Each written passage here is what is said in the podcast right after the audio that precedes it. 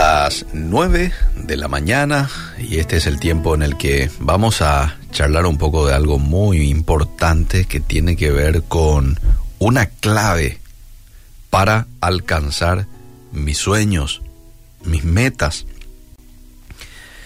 Y más aún, yo diría para alcanzar los propósitos de Dios para nuestras vidas. Llega un momento en donde estos propósitos que Dios tiene para mí eh, se me aclara y yo puedo identificar claramente lo que Dios tiene preparado para mí, para vos. Pero se necesita algo para alcanzar eso. Quizás varias cosas, pero una de ellas y muy importante es se necesita perseverancia. Según el diccionario, perseverar es continuar con constancia lo que se ha empezado. Continuar con constancia lo que se ha empezado. ¿Qué es algo bueno que empezaste? Algo que no te queda duda es la voluntad de Dios para vos. ¿Qué podría ser? Un buen hábito como orar, bueno, que vos ores, claro que es la voluntad de Dios.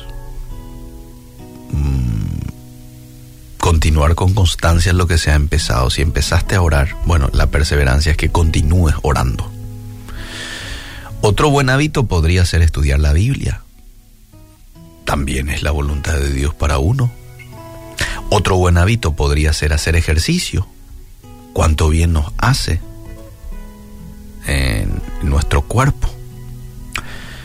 Otro buen hábito podría ser comer de manera sana, visitar a tus padres. Eso forma parte de la voluntad de Dios para nosotros.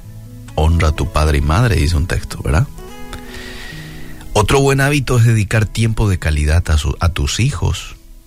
Ellos no solamente necesitan alimento y ropa, también necesitan afecto y conexión emocional. Otro buen hábito podría ser estudiar Claro. Y quizás después de haber orado, empezaste un negocio, un emprendimiento. Pero luego vienen los obstáculos, ¿verdad? Eso siempre quiere ocurrir. Las cosas no salen como uno planeó. Y en esas ocasiones es cuando decidimos por abandonar o decidimos por descuidar ese emprendimiento. Beethoven dijo en cierta ocasión, la marca esencial que distingue a un hombre digno de llamarse así es la perseverancia en las situaciones adversas y difíciles. Es muy fácil perseverar cuando todo va bien, pero cuando las cosas se nos salen de control o no suceden tal como lo habíamos planeado, ahí es difícil. Leí en cierta ocasión la historia eh, o parte de la historia de la mujer más rica del mundo según la revista Forbes. Hace unos años atrás, ella es una mujer china, la mujer más rica, ¿verdad? De nombre Jung Kun Fei. 48 años nomás tiene esta mujer. Una fortuna estimada en 7.100 millones de dólares. Imagínatelo. 7.100 millones de dólares. Pero lo que más me llamó la atención es el contexto en el que surge esta mujer. Te cuento parte de su historia. Dice que nació en un pueblito allá de China y a la edad de tan solo 5 años le perdió a su mamá cinco años.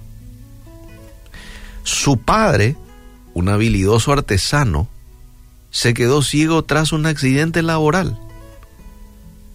Imagínate, sin mamá, con un papá ciego a quien ella tenía que ayudar, a quien ella tenía que servir, ¿verdad? Porque el papá estaba en esa condición limitante. Y dice que constantemente ella pensaba cuándo y dónde sería mi próxima comida y cómo conseguirla.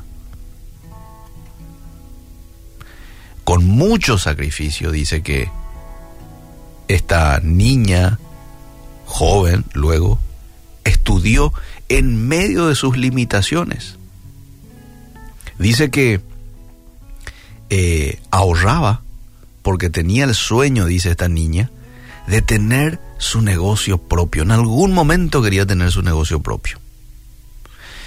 Y más adelante dice que consiguió tenerlo. Tuvo su negocio propio.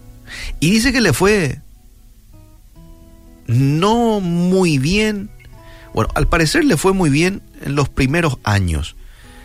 Pero después dice que vino una tormenta eh, a su negocio, como quiere ocurrir a veces,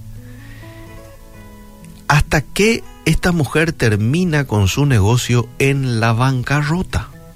Perdió todo. Dice que tuvo que vender todos sus bienes para salir a flote. Todo lo que hace a, cuestiones de, materiales, de dilicia. Hasta que terminó siendo la dueña de su propia compañía. Y muchos años después, ya cuando era una mujer famosa, le preguntaron, señora Kunfei, ¿cuál es la clave para su éxito? Pero ya ella era dueña de una compañía. Y ella dijo lo siguiente, la perseverancia y la confianza en uno mismo. La perseverancia y la confianza en uno mismo. Esta señora obviamente eh, no conoce a Dios, nosotros incluso tenemos un plus aquí. Podríamos decir nosotros la perseverancia y la confianza eh, en uno mismo, en su capacidad, pero por sobre todas las cosas la confianza en Dios, que no estamos solos, que le tenemos a un papá todopoderoso que nos ayuda en momentos de dificultad y que prometió estar con nosotros siempre.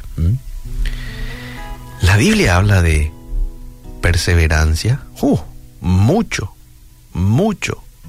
Yo te voy a citar algunos textos en donde la Biblia menciona la perseverancia. Gálatas 6:9, no nos cansemos pues de hacer bien, que a su tiempo segaremos si no desmayamos.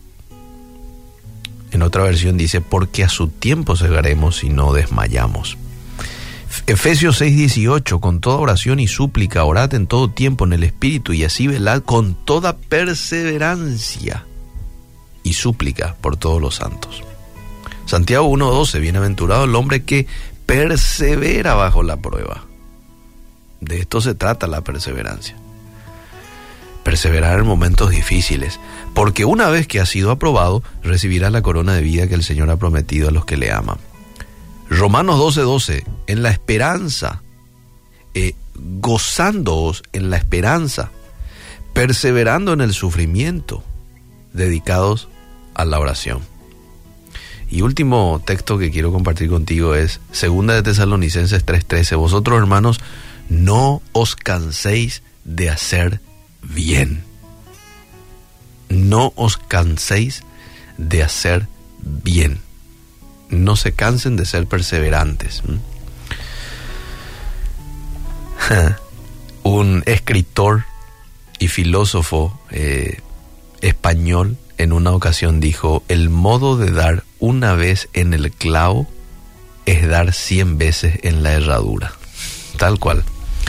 Tu crecimiento integral como persona, la realización de tus sueños y las grandes conquistas dependen de tu perseverancia. Por eso hoy, con esta reflexión, lo que quiero es animarte a que perseveres en ese negocio, en esa relación, con ese buen hábito, si sabes que es la voluntad de Dios para tu vida.